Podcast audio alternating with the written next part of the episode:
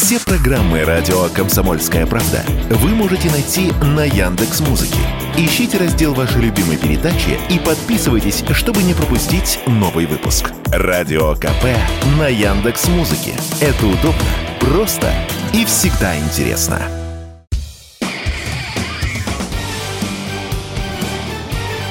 Говорит полковник. Нет вопроса, на который не знает ответа Виктор Баранец.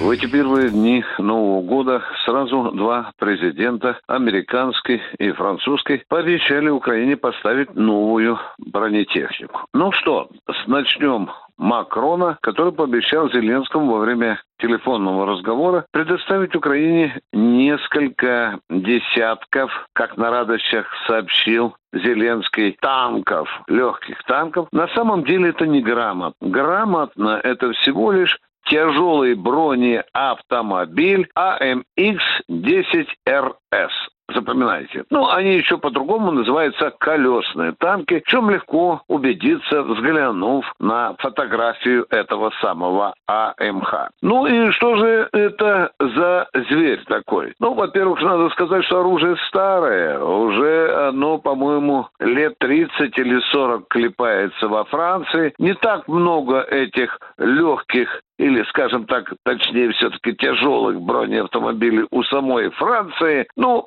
как говорится, на тебе, Боже, что самим не гоже, это общая тенденция. Отдавать украинцам то, что, в общем-то, самим французам или американцам может им пригодиться. Ну, давайте все-таки заглянем в паспорт вот этого самого тяжелого французского бронеавтомобиля. У него э, пушка 105 миллиметров. У него пулемет 7 62. У него под капотом, как говорят профессионалы, 300 лошадей. Ну, двигатель э, 300 э, лошадиных сил. Это не очень мощный э, движок. Для сравнения я хочу сказать, что, допустим, э, наши танки Т-72 или Т-90, там за тысячу лошадиных сил, а иногда такой движок бывает по полторы тысячи. А тут вам всего лишь 300 лошадиных сил. А что же него за броня, будете смеяться. Это всего лишь алюминиевый сплав, но противопульный. Что, конечно, э,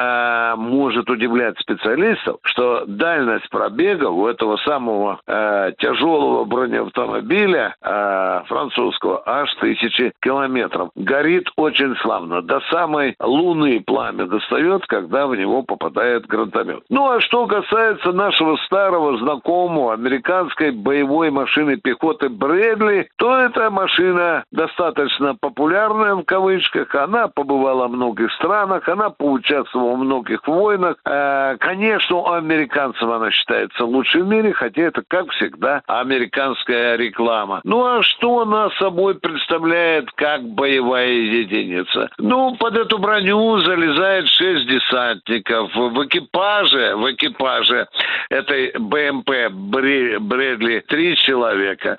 Пушка, ну, совсем смешная, э, честное слово. 20, всего лишь 25 э, миллиметров. Есть э, два противотанковых средства, э, две ракеты, которые находятся на броне для стрельбы по э, танкам противника.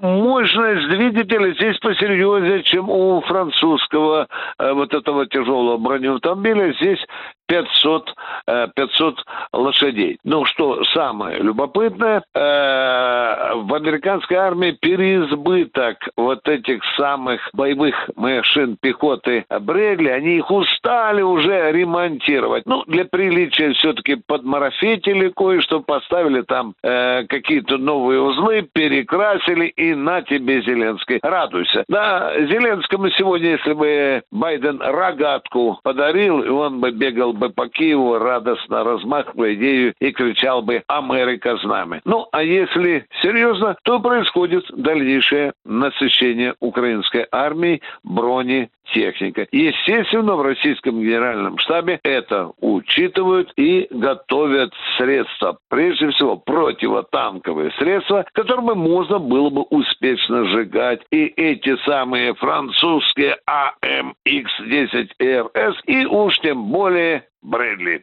Виктор Баранец, радио «Комсомольская правда», Москва. Говорит полковник. Нет вопроса, на который не знает ответа Виктор Баранец.